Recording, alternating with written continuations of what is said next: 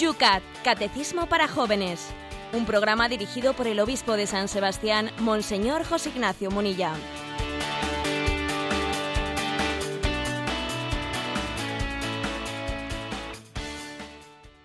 Muy buenos días a todos los que sintonizáis Radio María. Una mañana lluviosa la que nos acompaña hoy en San Sebastián y tal como nos decían en las noticias de las 7 de la mañana en Radio María, también en distintos lugares de España. 15 grados aquí en la bella EASO y en un día pues muy muy especial. Hoy es la Virgen del Pilar. Felicitamos a todas las pilis, a las pilares, a todas las instituciones que llevan hoy y celebran a su patrona. Hoy fiesta laboral, no es un día de precepto, pero José Ignacio, buenos días. Hoy es, no deja de ser nuestra madre. No deja de ser nuestra madre y además, bueno, pues con esa eh, especificidad de ser patrocinio, eh, patrocinio de los pueblos, de los pueblos hispanoamericanos.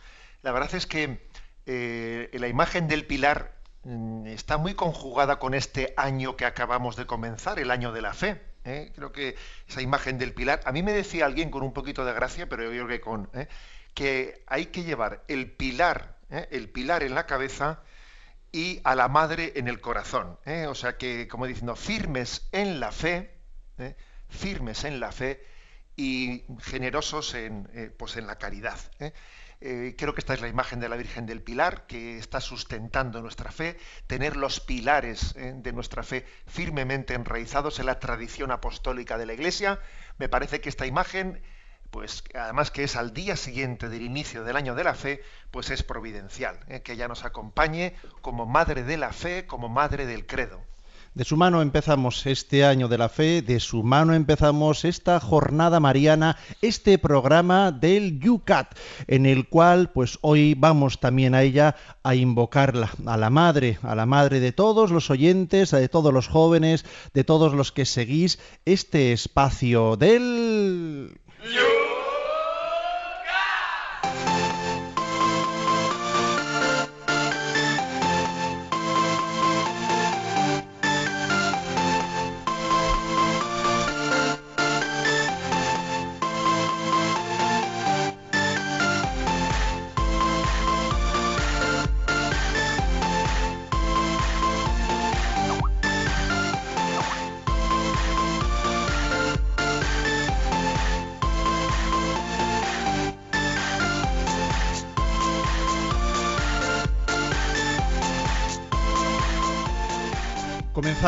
El programa de hoy, programa que como todos los días se tiene en su introducción, en sus primeros minutos, un recuerdo a todos los jóvenes que se han bajado este programa desde el podcast de Radio María. Compartimos todos los días, ayer con un poquito de retraso, pido perdón, pero todos los días estamos compartiendo el contenido en el podcast de Radio María. En la página principal puedes entrar y te bajas desde allí ese programa para poderlo escuchar durante el día en tu sistema, en el mm, iPod, de cualquier manera que tú tengas, lo puedes hacer y después participas en las redes sociales como uno más, como si lo hubieras escuchado en directo.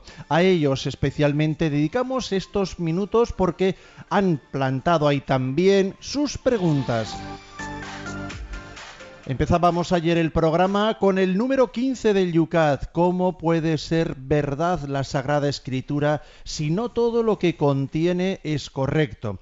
Bueno, pues ahí nos preguntan, por ejemplo, José Martín desde Oreja nos dice, fue en su tiempo fundamentalmente infalible y correcta y verdadera, pero pregunta, ¿nos corresponde ahora a todos en tiempo real su interpretación concordante en la medida de la evolución con la suma de todos los conocimientos? Toma ya. Bueno, vamos a ver, habría que hacer eh, matización al respecto. Eh, no se trata, no se trata de, que nosotros tengamos que hacer una interpretación de la Sagrada Escritura desde las demás, eh, digamos, ciencias. No. O sea, tiene una autonomía propia, sería tan, tan, tan equivocado sería pues intentar eh, comprender las leyes físicas desde la Biblia, como intentar comprender el mensaje bíblico desde la, desde la física. ¿eh? ¿no? Eh, las, ramas del saber tienen su propia autonomía. Y por tanto, para comprender lo que dice la Sagrada Escritura, tenemos que adentrarnos pues, en, la mente de quien escribió ese libro, en su contexto social, etcétera, y ver, verlo en sintonía con los demás eh, libros sagrados inspirados y ver la tradición de la Iglesia. O tenemos nuestro estilo propio de hacer teología y no podemos intrometernos indebidamente. O sea, eh, tan, tan, tan equivocado es pretender que la Biblia eh, nos diga eh, nos diga si el sol gira o no en torno a la tierra o la tierra gira en torno al sol tan equivocado sería eso ojo como lo contrario pues pretender ahora que desde no sé qué determinada ciencia experimental se esté dando la comprensión de la escritura. No ni una cosa ni otra otro tema distinto es que luego, eh, aunque cada ciencia tenga su propia autonomía, luego exista un diálogo entre todas las ramas del saber. ¿eh? Decía Santo Tomás de Aquino, decía él, temo al hombre de un único libro, y aunque la Sagrada Escritura pues tiene la, eh, plenitud de la revelación, eso no quiere decir que, el ser humano no tenga, ¿no? Pues que tener un diálogo, un diálogo entre todas las ramas y todas las ciencias y el saber nos hacen una pregunta muy breve, pero a mí me recuerda como muy bíblica, que alguien se la hizo al Señor. Francisco nos dice desde dónde, ¿cómo me puedo salvar? Bueno, se ve que este hombre va a lo esencial, ¿eh? que está muy bien, ¿eh? ir a lo esencial. Vamos a ver, esa pregunta ciertamente se la hizo el joven rico a Jesucristo. ¿eh? Y, es importante que todos nosotros la hagamos, la hagamos. Ayer me decía una persona, ¿Qué entiende usted por, por salvarse, por salvación? Y yo observé que la persona que me hacía esa pregunta, bueno, pues mm, tenía, eh, tenía un poco una concepción de la salvación intra, eh, o sea, dentro de este mundo, no abierta escatológicamente al más allá de esta vida. ¿no? Y él entendía por salvación, pues el tener una vida digna, el, eh, pues el tener una, una vida con, eh, en el que uno ha buscado su paz interior, etcétera, ¿no? Y yo le decía a él, mira, el concepto de salvación no puede ser intramundano, como tampoco puede ser exclusivamente escatológico. O sea, el concepto de salvación tiene, eh, tiene, que, mm, eh, tiene, que, tiene que recorrer todos los aspectos de la vida. La salvación comienza ya en esta vida, a través de la alegría de la fe, la paz que ella nos da, eh, la, consecuencia de que nos impulsa la entrega generosa de la caridad y obviamente nos abre a la salvación eterna, a la salvación eterna en la siguiente vida, ¿no? es decir, que la Sagrada Escritura eh, nos plantea un que mi vida sea nueva como una especie de antesala del cielo. ¿eh? Esta vida es la antesala del cielo. O si se me permite también la antesala del infierno. es decir, en la transformación de nuestra vida, eh, estamos ya pregustando el don que Dios quiere darnos. Por lo tanto, Él dice, ¿cómo puedo salvarme? Llevando una vida resucitada, ¿eh? teniendo una vida resucitada con Cristo, que sea ¿eh? pues la, antesala de ese don misericordioso que Él quiere darnos. Ya me has preparado la homilía para el funeral de esta tarde que tengo en la parroquia. Siguiente pregunta, Pablo, desde Valencia, nos dice, como me dijeron una vez en una ocasión, ¿tú lees ese bestseller? Un término que me produjo malestar o indignación. ¿Es respetuoso llamar a la Sagrada Escritura con ese término? ¿Por qué caminamos en ocasiones a ciegas? Estamos sordos, mudos, ciegos ante el camino que nos marca la Sagrada Escritura para la salvación. Bueno, vamos a ver. La verdad es que la palabra bestseller en sí, en sí es una palabra que no indica más que que se trata de un libro muy leído. Ahora bien, para nosotros... Es el libro que más ediciones ha tenido en la historia de la humanidad. En la historia de la humanidad, ¿cierto? es, un, es, un, bestseller. Sí, sí, con una gran diferencia además. ¿eh? Ese ha sido el libro más editado, más difundido, más traducido a todas las lenguas, es decir, no, sin parangón, ¿eh? sin parangón alguno. Bien, en ese sentido está muy bien ¿no? pues que la Biblia sea un bestseller. Ahora, eh, digamos que la, fuerza de la Biblia para nosotros no está eh, en ese argumento sociológico ¿eh? o cuantitativo, no, para nosotros la fuerza de la Biblia está en el argumento cualitativo. ¿eh? O sea, lo importante no es que debe de ser muy bueno porque lo han leído muchos. Bueno, la verdad es que ese es un, un argumento con el que vamos mal. Es decir, para nosotros lo aceptamos, la, autoridad del libro no lo da el, número de lectores, la autoridad del libro la da Dios mismo, la da la inspiración del Espíritu. Eh, lo importante es que cojamos en nuestras manos ese libro como una, como una comunicación personal de Dios, que esta es la clave, ¿eh? la clave. Dios que se revela. A mí me parece que uno de los conceptos que más debiéramos de subrayar en esta nueva etapa de la evangelización es el concepto de revelación. Dios se revela, Dios se descubre. Quizás hoy en día necesitamos menos revelarse con B y más revelarse con V. ¿eh? Tenemos demasiada rebeldía con B y nos falta eh, abrirnos a la revelación con V. ¿eh? precisamente porque somos rebeldes con B, no nos abrimos a la revelación con V, si se me permite la expresión. Ahora es Pablo, Pablo desde Valencia. No, perdón, vamos a ver, nos vamos a Algeciras, disculpad. Manuel, y es un correo electrónico que llega a yucat arroba radiomaria.es. ¿Qué apoyatura bíblica tienen las indulgencias? Seguro que ha escuchado que este año de la fe, en su primer día, el Papa nos hablaba y daba un decreto que se pueden ganar esas indulgencias. Ayer se hablaba mucho de la escritura, hoy también lo vamos a hacer. ¿Qué apoyatura, de dónde sale ese tema de las indulgencias? Vamos a ver, eh, no tenemos que estar buscando tanto un versículo eh, concreto. Más bien, eh, tenemos, que, tenemos que entender la encomienda que Jesucristo hace hacia su iglesia. Le encomienda el misterio de la redención. Le encomienda ese depósito, esa, es como depositaria de los tesoros de la misericordia para dispensarlos.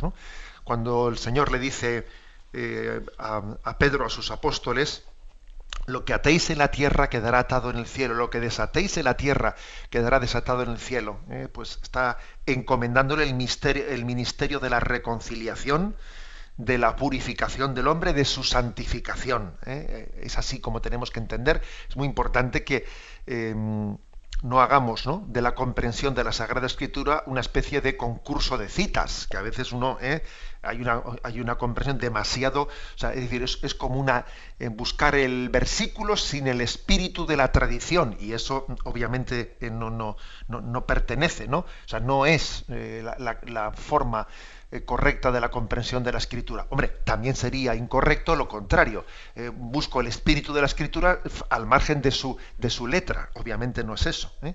Pero hay que entenderlo así. El Señor encomienda a su iglesia los tesoros de su misericordia. Lo que atéis en la tierra quedará desatado en el cielo.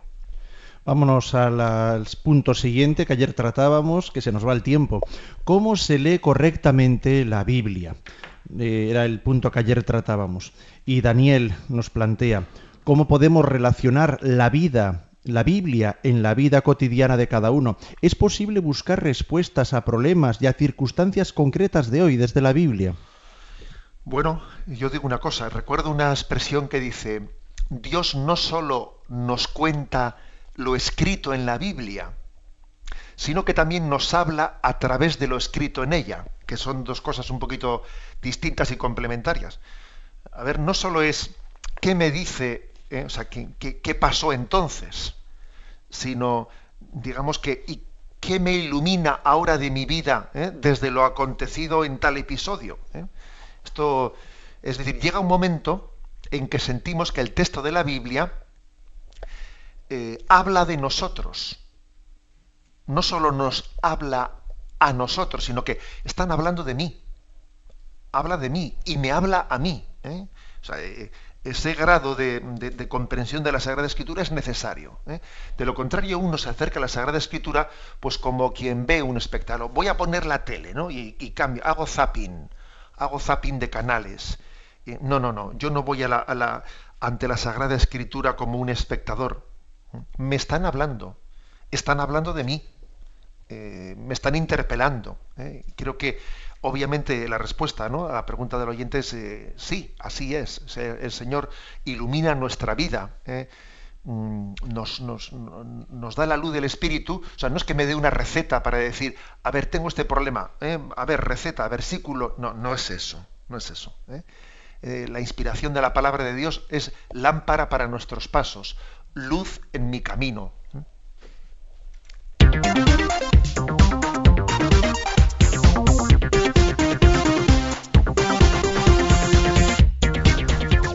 Quedan ahí muchas preguntas en el tintero. Bueno, si al final tenemos tiempo, retomaremos algunas de ellas, pero es que se nos van. Son las 8 y 16 minutos, 7 y 16 minutos para todos los que nos seguís desde las Islas Canarias y con esas diferencias horarias de todos los hermanos que ya nos han mandado saludos desde Guatemala, desde Estados Unidos, desde México. Bueno, pues para todos, nuestro cariñoso saludo y el primer punto del día de hoy, punto número 17 del Yucat. Seguimos con la escritura, con la revelación. Hoy el 17 pregunta, ¿qué importancia tiene el Antiguo Testamento para los cristianos? En el Antiguo Testamento Dios se muestra como creador y como quien conserva el mundo y es guía y educador de los hombres. También los libros del Antiguo Testamento son palabra de Dios y sagrada escritura. Sin el Antiguo Testamento no se puede comprender a Jesús, en el Antiguo Testamento comienza la gran historia del aprendizaje de la fe, que da un giro decisivo en el Nuevo Testamento y que llegará a su meta con el fin del mundo y el retorno de Cristo. Y en esto el Antiguo Testamento es mucho más que un mero preludio del Nuevo. Los mandamientos y las profecías del pueblo de la antigua alianza y las promesas que se contienen en ellas para todos los hombres no han sido revocados. En los libros de la antigua alianza se encuentra un tesoro insustituible de oración y de sabiduría. Especialmente los salmos pertenecen a la oración continuada de la Iglesia. Bien, mm, la pregunta es qué importancia tiene el Antiguo Testamento para, para los cristianos. Yo creo que lo primero sería comprender que hay dos peligros opuestos a la hora de acercarse a la Biblia. ¿eh? Uno es em, olvidarse, ¿eh? olvidarse de que la Biblia no es un único libro, sino que es una colección de libros. Eh, es decir, que uno tiene que tener en cuenta que históricamente ha habido pues un avance, un crecimiento grande en la revelación progresiva, que de un libro a otro libro pasan siglos. ¿eh? pasan siglos. Entonces, ha habido una evolución, ¿eh? un increscendo en la revelación a lo largo de, ¿eh? de, los cientos, miles de años en los que se ha escrito la Sagrada Escritura. Esto tiene importancia. ¿eh? El que coge la Biblia y, y dice, como si, fuese, si hubiese sido escrita por la misma, por el mismo autor, eh, todo de un golpe, pues se va a armar un lío. Se va a armar un lío porque dice, a ver, no sé, aquí hay unos estilos tan distintos y hay unas afirmaciones que van siendo cada vez más eh, completadas. no, claro, es que, es que la Biblia es un conjunto de libros que ha sido escrito a lo largo de, unos siglos y que tienen todo un increscendo. ¿eh? Ahora, también puede haber el peligro contrario, el peligro contrario de acercarse a la Sagrada Escritura como si fuese un conjunto de libros distintos que allí los han encuadernado. Han dicho, a ver, venga tú, encuaderna, con anillas, ¿no? Con anillas, o, a ver cómo, cómo lo, encuadernamos. ¿eh? Como si no existiese hilo conductor entre esos libros. ¿eh? Y eso sería una, una clara equivocación, porque es que entonces le faltaría comprender que hay un espíritu que transita. Es el mismo espíritu el que inspiró un siglo a un autor y siglos más tarde a otro, pero claro, eh, hay una conjunción entre que Dios es el mismo con el paso de los siglos, pero ha tenido una adaptación pedagógica a nosotros en la manera de revelarse. Dios no tenía ningún problema en revelarse desde el principio de golpe, ¿eh?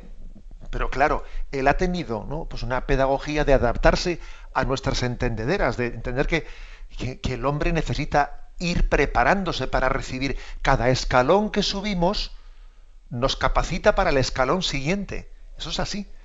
Esto ocurre en todo en la vida. O sea, es decir, uno va a veces a una universidad y le dicen, uy, usted no tiene la base suficiente, tiene que ir a hacer el curso, el curso de preparación. es decir, también ocurre esto en la revelación, en nuestra apertura hacia Dios. Tiene que haber un increscendo ¿no? en, esto.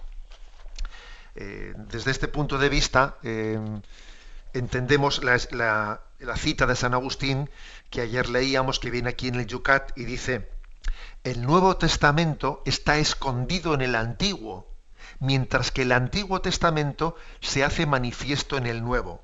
O sea, hay una línea de continuidad y, la clave de comprensión al final de todo, de todo ciertamente está en Jesucristo.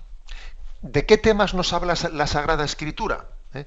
Aquí dice, ¿no? Pues eh, se nos habla del Dios creador, del Dios providente que nos cuida, del Dios que nos habla ¿eh? y nos acompaña a través de los profetas, que hace una alianza con nosotros, a través de los mandamientos, del Dios que nos da un tesoro de oración, nos enseña a hablar con Él. La Biblia también es una escuela de oración. Tú te acercas al libro de los Salmos y dices, el Señor me enseña a orar. O sea, me enseña a poner en mis labios las palabras adecuadas de manera que también sintonicen con los sentimientos que el Señor siembra en mi corazón. Eh, para hacerlo de una manera un poco así resumida, decir, a ver, ¿de qué nos habla la Biblia? Bueno, pues yo en una ocasión leí una expresión que me gustó y dice, bueno, el hombre es imagen de Dios y según la Biblia, en la Biblia nos narra, la imagen formada es la doctrina de la creación. La imagen deformada, que es la doctrina sobre el pecado. La imagen reformada, que es la doctrina sobre eh, la justificación y la gracia. Y la imagen consumada, que es sobre la escatología, sobre el más allá. O sea, podríamos decir que la Biblia se, se divide en los contenidos de la Biblia en estas cuatro partes. ¿no? Imagen formada, doctrina de la creación. Imagen deformada, doctrina del pecado. Imagen reformada, doctrina de la justificación del hombre. Imagen consumada, ¿no? lo referente a la escatología, al más allá. O sea, es todo como un recorrido, ¿eh? un, recorrido en la, en la historia de la salvación. Deberíamos de concluir este punto 17 que estamos comentando con una de las citas que aquí nos propone el Yucat. El Yucat nos propone una cita de Hugo de San Víctor, un monje agustino que vivió en el siglo XII, y dice, toda la escritura divina habla de Cristo. Y toda la escritura divina se cumple en Cristo. Es decir, al final, em, la clave de interpretación de la Sagrada Escritura está en la visión cristocéntrica de la historia. ¿Mm? Eh, podríamos decir eh, también con San Jerónimo, desconocer la escritura es desconocer a Cristo, pero al revés, desconocer a Cristo es desconocer la escritura. Por eso fijaros una cosa, ¿quién conoce mejor eh, el Antiguo Testamento? ¿Un judío o un cristiano?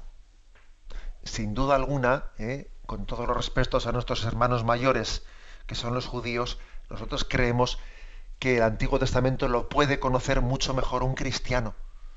Porque el judío, el judío que, es quien ha dado a luz eh, el, Antiguo Testamento, pero ojo, eh, le falta la clave de comprensión del Antiguo Testamento que es la luz de Cristo, de la cual estaba el Antiguo Testamento hablándonos implícitamente.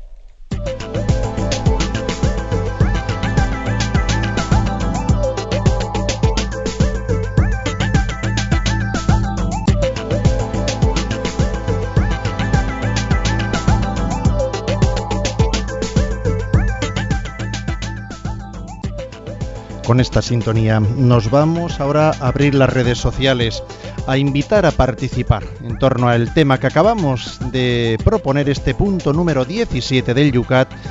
Saben que lo pueden hacer a través del Twitter, es muy sencillo, simplemente siguiendo en esa cuenta a arroba obispo munilla. También en una página expresa que hemos creado en Facebook para este programa.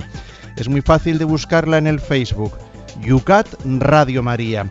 También lo podéis hacer a través del correo electrónico yucat@radiomaria.es y el teléfono siempre está también ahí como último recurso 91 153 85 50. Vamos a hacer hoy nuestro temazo musical. Tenía que ser una canción a la Virgen. Y bueno, la discografía y las canciones de estilos pues muy distintos son muchísimas. Pero estamos en Radio María y no ha habido una canción más solicitada en Radio María durante todos estos años que esta.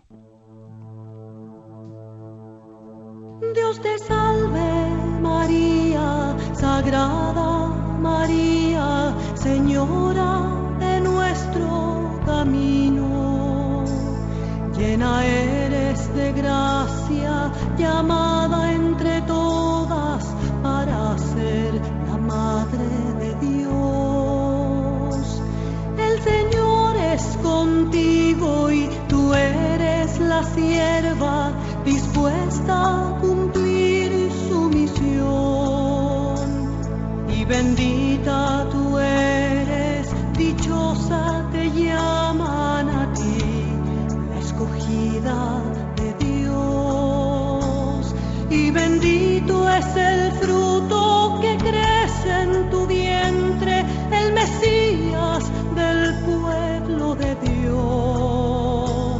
al que tanto esperamos que nazca y que sea nuestro Rey.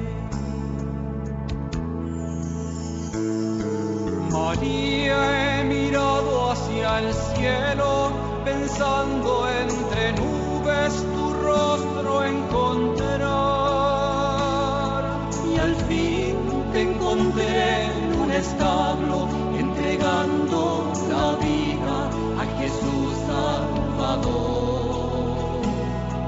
María, he querido sentirte entre tantos milagros que cuentan de ti. Al fin te encontré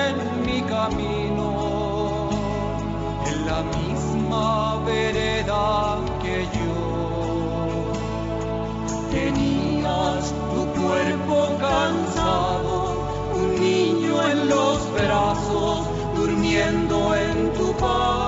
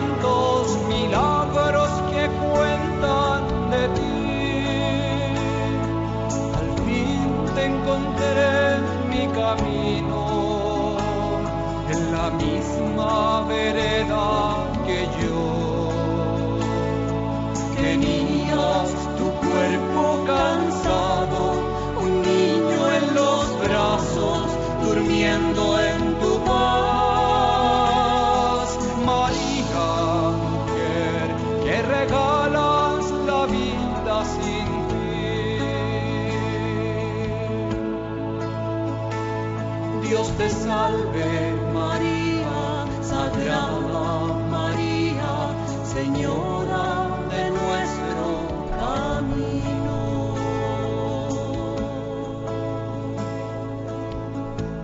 Sintonizas Radio María a las 8 y 31 minutos, 7 y 31 minutos en las Islas Canarias. Hoy un día mariano, hoy la Virgen del Pilar. Ahí ya la invocamos. Es muy gracioso porque han sido hasta nos piden canciones. No vamos a hacer canciones dedicadas, Dios nos libre, pero sí, gracias por proponernos canciones. Celia nos pide para la canción de Kiko Argüello una gran señal ha aparecido en los cielos. Bueno, Celia, sonará, sonará aquí también esa canción en otra jornada mariana. Pero vamos, José Ignacio, adelante porque ya nos están planteando temas en las redes sociales. Vamos a comenzar en el Facebook, en un post, Celia precisamente nos dice, buenos días, eh, se os dijo, pero yo os digo, para mí en el Antiguo Testamento es lo que no tiene que hacer, porque no se hace uno plenamente. Y en el Nuevo Testamento lo que se tiene que hacer, vamos a hacernos plenamente. Muy, muy resumido, dice él. Bueno, yo quizás no utilizaría esa imagen, ¿eh? es decir, se os ha dicho, pues yo os digo, claro, uno si interpreta esa frase de Jesucristo como el Antiguo Testamento es lo que no tienes que hacer y el Nuevo Testamento lo que tienes que hacer, bueno, ya sé que he simplificado un poco la pregunta del oyente, pero esto no sería correcto, ¿eh? no sería correcto. Mm, eh, cuando Jesús utiliza se os ha dicho, pero yo os digo, está hablando de cómo el Nuevo Testamento eh, no solo consuma, sino que supera al Antiguo Testamento. Pero hay que tener cuidado con unas caricaturas que a veces corren por ahí, eh, como diciendo, a ver, el Antiguo Testamento pues es la imagen del Dios eh, justiciero, etcétera, ¿no? Y el Nuevo Testamento es la imagen del Dios misericordioso. Bueno, eso tiene mucho de caricatura y no se corresponde con la realidad. porque bueno porque podíamos pasar podíamos buscar eh, pasajes del Antiguo Testamento maravillosos en los que se habla de la misericordia de Dios y también podríamos buscar pasajes del Nuevo Testamento eh, en los que se nos habla de la justicia de Dios eh, pues de una manera muy firme. O sea, no, no conviene, bueno, no conviene, no, o sea, no, no hay que hacer nunca caricaturas de la Sagrada Escritura. La Sagrada Escritura es lo suficientemente amplia como para que no quepa en, eh, en, unas, calificaciones nuestras eh, que son simplistas. ¿eh? Son simplistas. Aquí lo importante es decir, cuando Jesús dijo, se os ha dicho, pero yo os digo, la clave está en decir, ah, luego es Jesucristo la clave de interpretación de la escritura. Porque si Jesús no solo comenta la escritura, como hacían los escribas, sino que se atreve autorizadamente, ¿no? Eh, no solo a interpretarla, sino hasta a corregirla, eh, a superarla con el Nuevo Testamento, ojo, entonces es que este hombre no es un escriba más. Este es el Hijo de Dios. Es el autor de la palabra. Es la palabra hecha carne. Esto es lo importante. ¿eh? Esto es lo importante de ese, pasaje comentado por Celia. Ahora es también en Facebook Rosamari nos dice, ¿bastaría leer la Biblia con fe y devoción? Hay mucha gente que dice entenderlo todo con este método, pero a mí me cuesta creerlo. Hace tiempo que para mí el Antiguo Testamento es algo imposible. No podía leerlo porque terminaba hecha un lío, pero gracias a las catequesis de los adultos, grupos de lectura creyente que se ofrecen en mi parroquia y en Radio María, he podido descubrir la grandeza de estos textos no quiero decir que lo entienda todo, pero sí lo suficiente para saber que Dios siempre ha estado cerca del hombre buscando su salvación. Saludos desde Cantabria. Bueno, eh, la pregunta es, muy buena. Eh, ¿Basta con tener fe y devoción? Hombre, desde luego es lo principal. ¿eh? Pero es verdad también que, la formación es importante.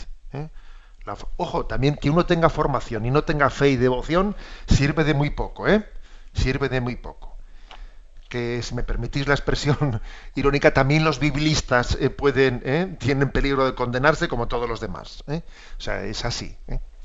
Pero es verdad que la formación es importante. ¿Eh? La afirmación es importante, por eso aquí en Radio María pues, se hace un esfuerzo importante de dar programas explicativos del Antiguo Testamento, del Nuevo Testamento, cartas de San Pablo, etcétera.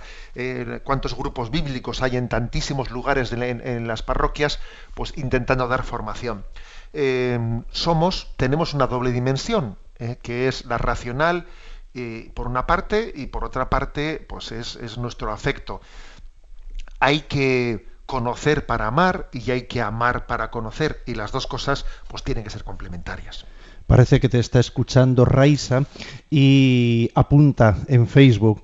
Eh, precisamente eh, nos recomienda un programa de Radio María, La Tierra Prometida, un programa precisamente del Antiguo Testamento, que además, bueno, pues con mucho éxito está desgranando pues el Antiguo Testamento, ¿no? Y nos recuerda, y yo lo recuerdo también, que ese programa del Antiguo Testamento, para quien esté abriendo en este mismo programa del, del Yucat, el apetito al Antiguo Testamento, bueno, pues que sepa que lo puede bajar también del podcast. No tienen más que buscar la tierra prometida. Una manera muy sencilla, por cierto, también muy agradable, yo diría hasta orante, de acercarnos al Antiguo Testamento. Pero eh, Pablo, Pablo sale, no nos dice desde dónde, sí, desde Valencia, nos sale a la defensa del Antiguo Testamento.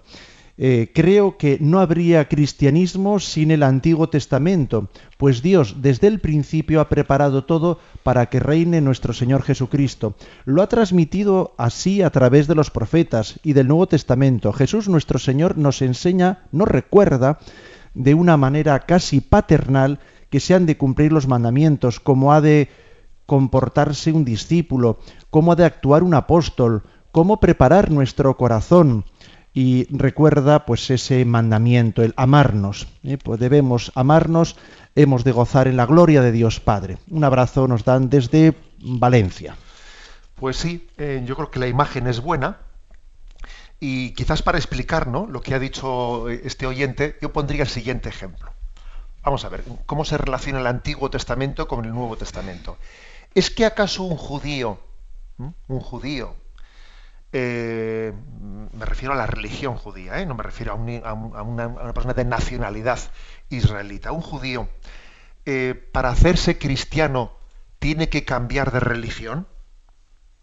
Alguno podría decir, bueno, pues un judío se ha convertido, ha cambiado de religión, se ha hecho cristiano. Bien, yo no digo que no pueda utilizarse esa expresión, pero igual, cuando un judío se hable a Jesucristo, cuando desde el Antiguo Testamento se abre al Nuevo Testamento, en realidad, más que cambiar de religión, lo que ha hecho ha sido mm, consumarla. O sea, un judío ha consumado su vocación, que es, está esperando, está buscando el Mesías que Dios quiere enviarle y, lo encuentra en Jesucristo. Es como decir, este río ha desembocado en el mar. Pues lo normal, ¿no? Lo normal es que un río desemboque en el mar.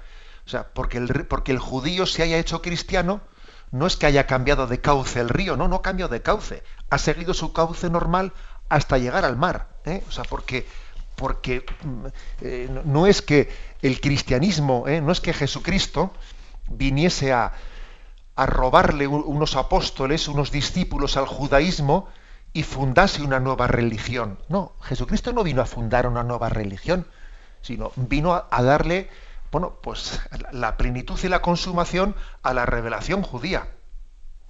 Esto es importante, ¿eh? es importante que lo entendamos. Jesucristo no le robó 12, apóstoles a los judíos, no, no, no le robó, no le robó nada al judaísmo, o sea, le, le llevó ¿no? a su consumación. Y así hay que entender la relación del Antiguo y del Nuevo Testamento.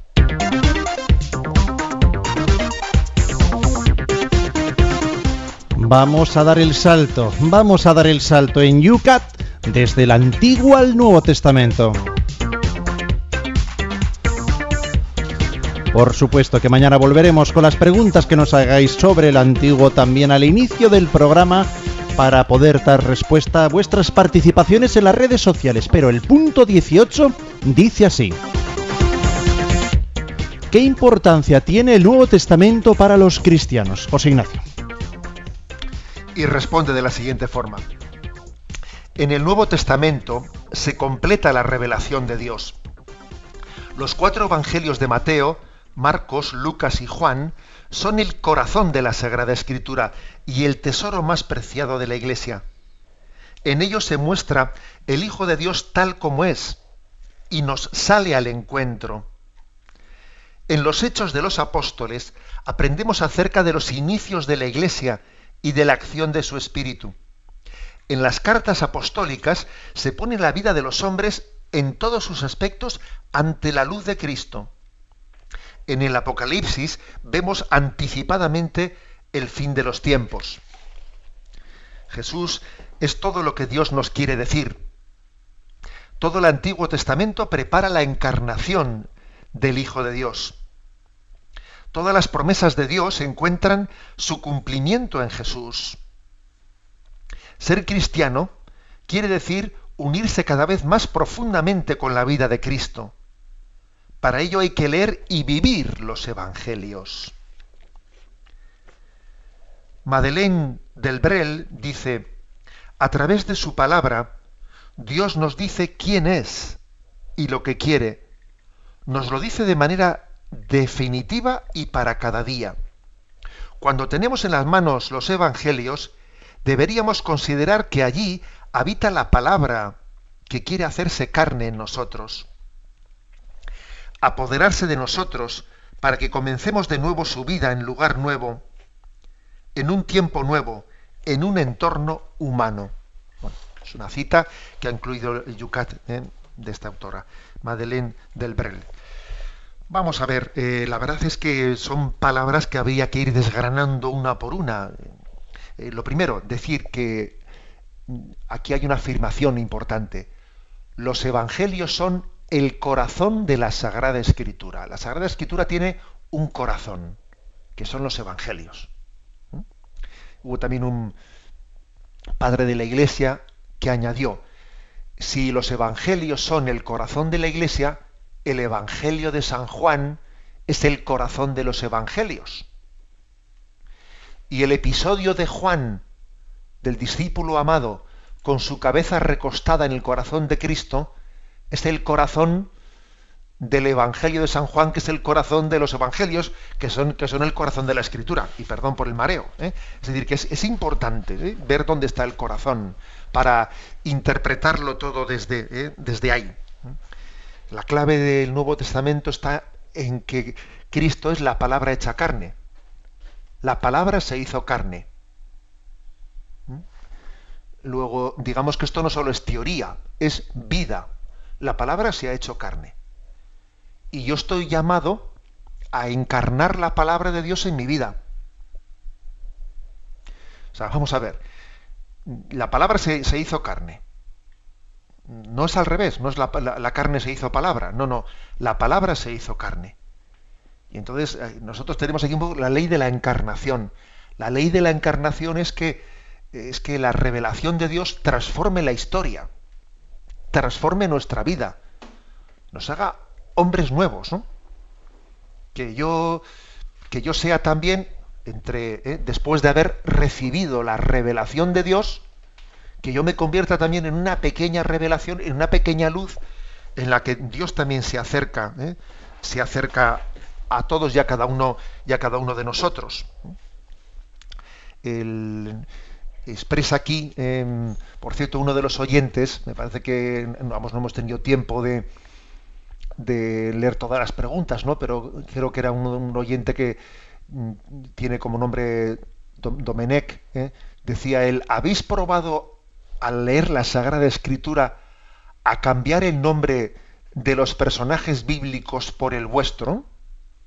Cuando el Señor se dirige a ellos dice, lo sorprenderá, ¿eh? parece que te habla directamente a ti, ¿no? Bueno, pues me ha hecho gracia, ¿no? Pues este, este oyente que proponía ese método de lectura de la Sagrada Escritura. Claro, es que, es que la palabra se hace carne, es que em, entra en relación, ¿eh? en relación con, nosotros de una manera, de una manera definitiva.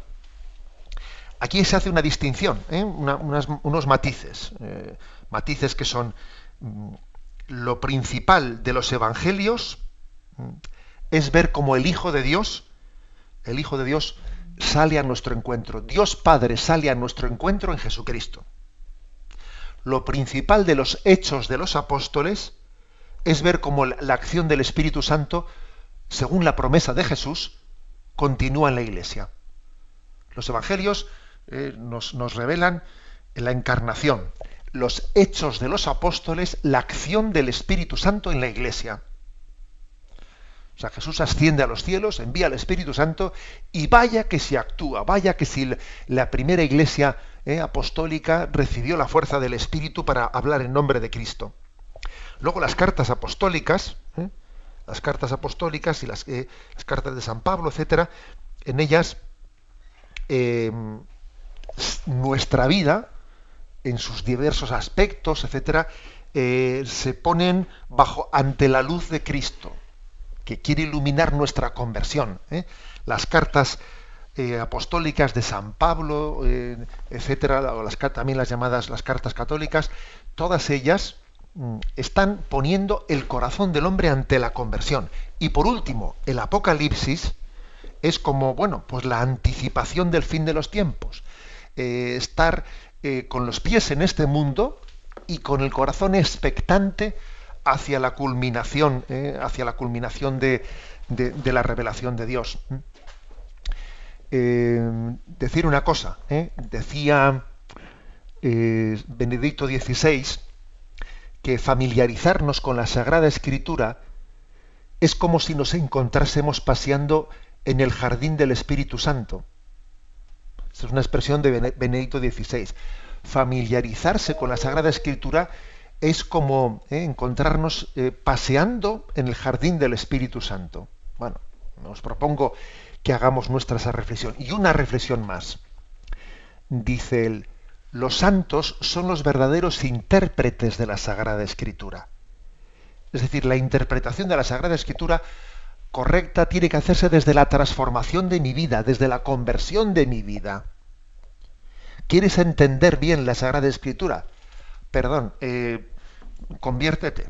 O sea, es decir, deja que cambie tu vida. Si tú no permites que la Sagrada Escritura cambie tu vida, si recibes un mensaje bueno, pues como una erudición, una erudición no la vas a entender. No la vas a entender. La Sagrada Escritura es comprendida en la manera, en la medida en que nos cambia. Si no te cambia, no lo has entendido. No, te, o sea, no, no, has recibido lo esencial del mensaje. Es una palabra que se hace carne. ¿eh? Insisto, ¿eh? yo diría, eh, si se me pidiera resumir esta intervención, ¿Cuál es la clave de comprensión del Nuevo Testamento? La palabra se hizo carne en Jesucristo y está llamada a hacerse carne en cada uno de nosotros, en transformar nuestra vida y hacernos Cristos vivos para la vida del mundo. Solamente eh, el santo comprende bien la Sagrada Escritura.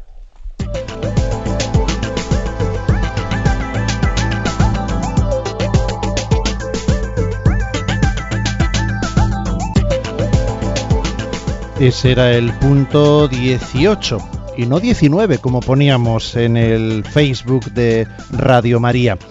Vamos, sin más, a abrir nuestras redes sociales, el correo electrónico yucat el Twitter arroba obispo munilla y también esta página que en la cual estáis muy activos, cosa que nos alegra muchísimo, esa página de Facebook Yucat Radio María. sin pérdida de un segundo, José Ignacio. Eh, José Martín nos apunta, hablando de esto del Apocalipsis, estamos cerca del fin de los tiempos, según San Juan en el Apocalipsis. ¿Qué es esto? ¿La primera, la segunda o tercera venida? Nos preguntan. Vamos a ver. Eh, es importante, yo suelo decir que la Sagrada Escritura eh, hay que intentar que los textos más, más difíciles sean interpretados desde los más sencillos. Hay personas que tienen la equivocación de acercarse a la Sagrada Escritura pues desde el Apocalipsis y yo creo que es un error. O sea, no se puede uno acercarse a la Escritura desde el texto más complejo eh, para poder ser, ser comprendido e interpretado. Eh, pues a veces te vienen ¿no? pues los miembros de alguna secta y te tocan la puerta de casa y te sacan un texto del Apocalipsis que es de difícil comprensión y, pretenden eh, interpretarlo. Bueno, vamos a ver un momento. ¿eh? Los textos más complejos de la Sagrada Escritura hay que entenderlos en el contexto de toda la Escritura y especialmente, pues, bueno, pues desde los más sencillos. ¿eh? Iluminar lo complejo desde lo sencillo, no lo sencillo desde lo complejo. Esto es, lo digo un poco a nivel de metodología práctica.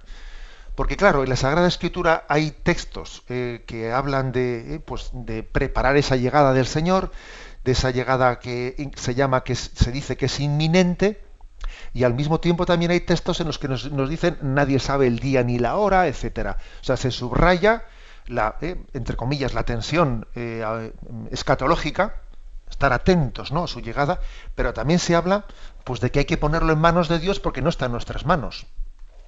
Luego hay que conjugar esto, ¿eh? o sea, pretender decir, a ver, estamos en, tal fase determinada. ¿Usted cree que falta mucho para el, fin del mundo? Pero bueno, si es que esa pregunta, esa pregunta es baladí. ¿eh? A mí cuando alguien me ha hecho esa pregunta, ¿usted cree que falta mucho para el fin del mundo? ¿Sabéis que le he respondido? Aquí lo importante es cuánto falta para tu conversión y para la mía. Eso es lo importante. ¿Cuánto falta para tu conversión? ¿Cuánto falta para mi conversión? ¿Eh? Vamos a centrarnos en esto eh, y, no, en una película, con perdón, ¿eh? con una película que, me evada me evada de mi respuesta concreta a Jesucristo. La pregunta no es cuánto falta para el fin del mundo, sino cuánto falta para abrirnos a ese que llama a nuestra puerta y que nos está diciendo, mira, mira que estoy llamando a tu puerta. Si me escuchas y me abres, entraré y cenaremos juntos. Vamos a ver, Pablo, nos hablando de informática, hoy esto está un poquito en la área digital.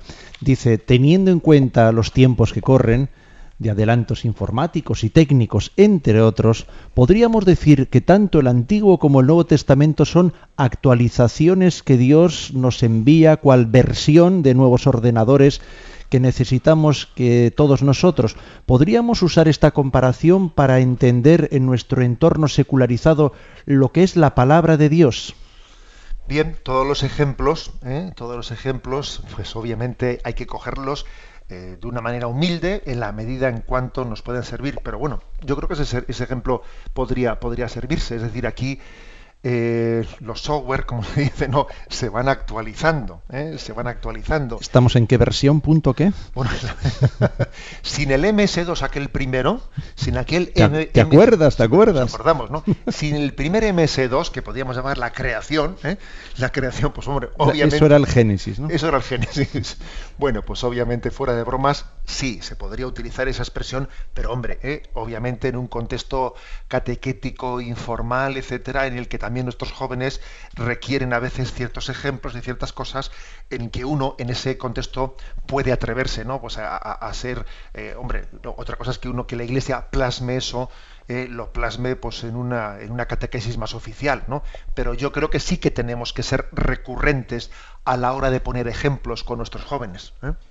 Fíjate que José Antonio, precisamente hoy, el Día de la Virgen del Pilar, nos propone en el Facebook que ya que el Papa había inaugurado el sínodo y los primeros pasos previos al año de la fe, que decía que teníamos que rezar en el año de la fe todos los días el rosario, bueno, pues él comparte con nosotros una aplicación para los sistemas, las aplicaciones Android, para rezar precisamente el rosario. Una ayuda que la tienen ahí todos, en el Facebook la comparte José Antonio, para que también nos bajemos esas herramientas que sin duda también, ¿verdad, José Ignacio?, nos ayudarán a llevar la presencia en este año de la fe de nuestra Madre.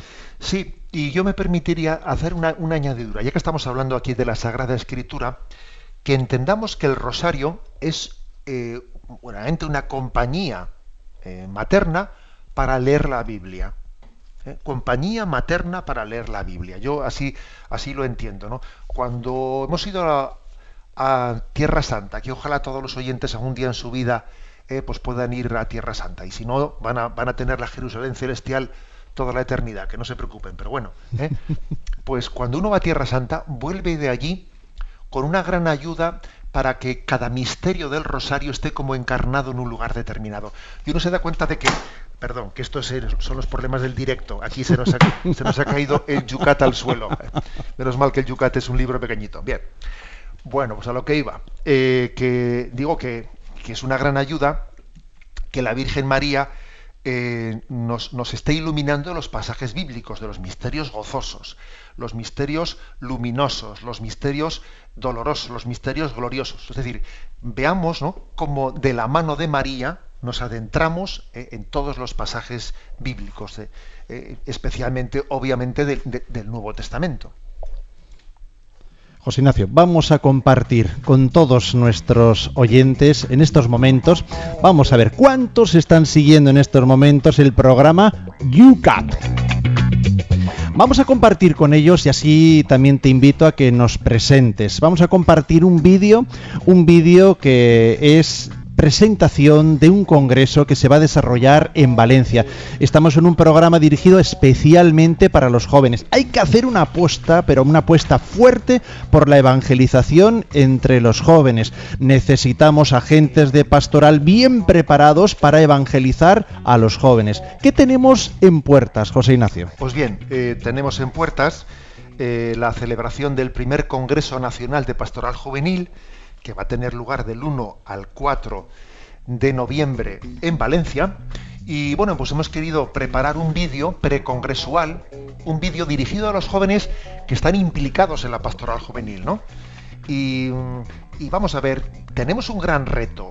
Eh, cómo transmitir la fe a las nuevas generaciones. Bueno, pues le hemos pedido a Juan Manuel Cotelo, que fue eh, pues el que el que hizo aquella famosa documental de la Gran Cima. La última, la última Ah, cima. perdón, sí, sí, la última cima. Y otras cuantas obras también muy bonitas. Bueno, pues él le hemos pedido que haga un esfuerzo de transmitir en un vídeo, un vídeo que dura unos 20 minutos, y yo os aconsejo a todos, ¿no? Que, que lo veáis en un, en un rato que tengáis, que lo veáis, lo disfrutéis, veáis que es un vídeo que no pinta el problema de color de rosa, no, no, o sea, eh, es crudo, es crudo porque nos dice cómo está la cosa, cómo están los jóvenes, pero al mismo tiempo nos da esperanza, nos da esperanza e infunde en nosotros el gusanillo, con perdón, ¿eh? el gusanillo, el deseo de- del apostolado. ¿eh? Yo os, os invito a que nos acerquemos a ese vídeo y a que seamos difusores de él, que yo creo que será eh, la manera, claro, en el Congreso vamos a estar solo 2.000 personas, pero la manera de que todos participemos de ese congreso,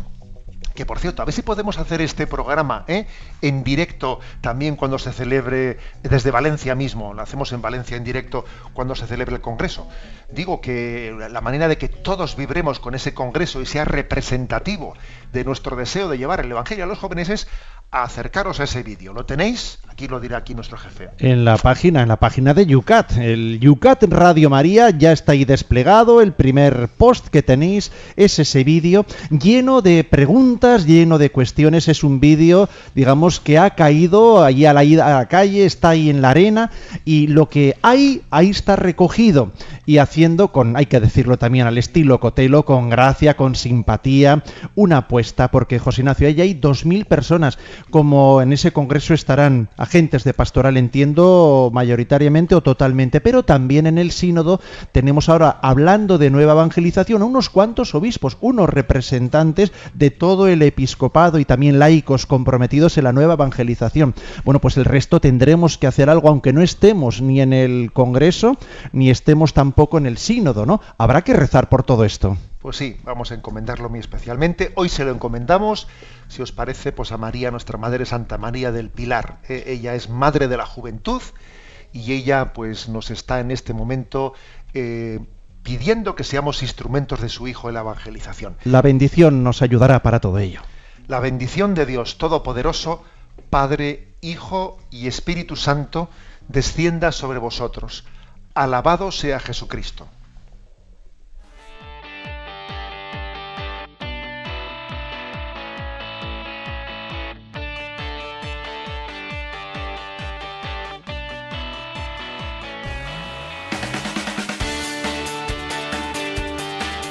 Y así finaliza en Radio María Yucat, un programa dirigido por el obispo de San Sebastián, Monseñor José Ignacio Monilla.